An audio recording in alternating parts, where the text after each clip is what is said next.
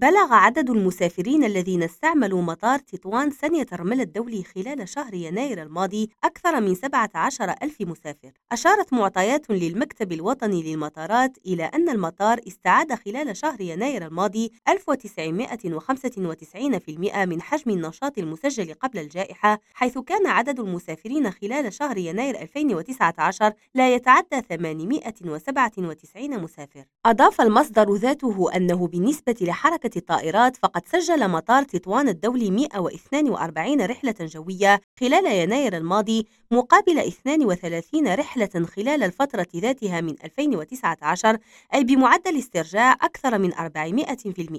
سناء الوهابي ريم راديو تطوان